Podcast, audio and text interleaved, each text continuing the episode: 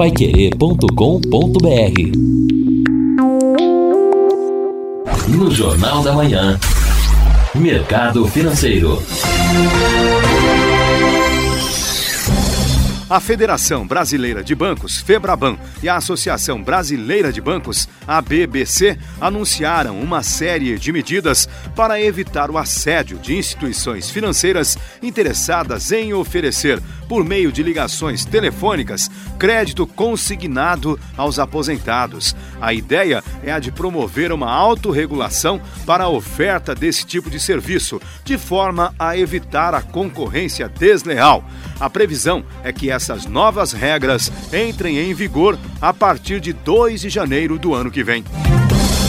A indústria brasileira de máquinas e equipamentos cresceu 9,9% em agosto, mas recuou 2% na comparação com o mesmo mês do ano anterior, totalizando 7 bilhões e meio de reais de receita líquida total.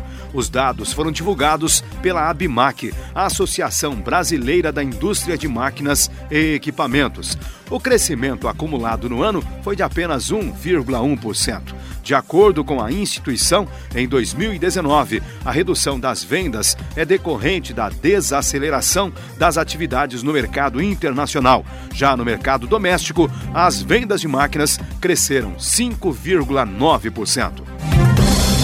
A Receita Federal teve a primeira baixa no alto escalão desde a troca de comando no fisco. Segundo o Globo.com, o auditor fiscal Ricardo Pereira Feitosa ficou cerca de quatro meses no cargo. No início do ano, o vazamento de uma análise preliminar da Receita, com informações do ministro Gilmar Mendes, gerou uma crise institucional envolvendo o órgão e autoridades dos três poderes.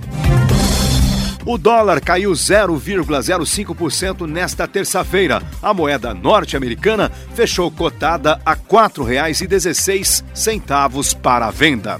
No Jornal da Manhã, Mercado Financeiro.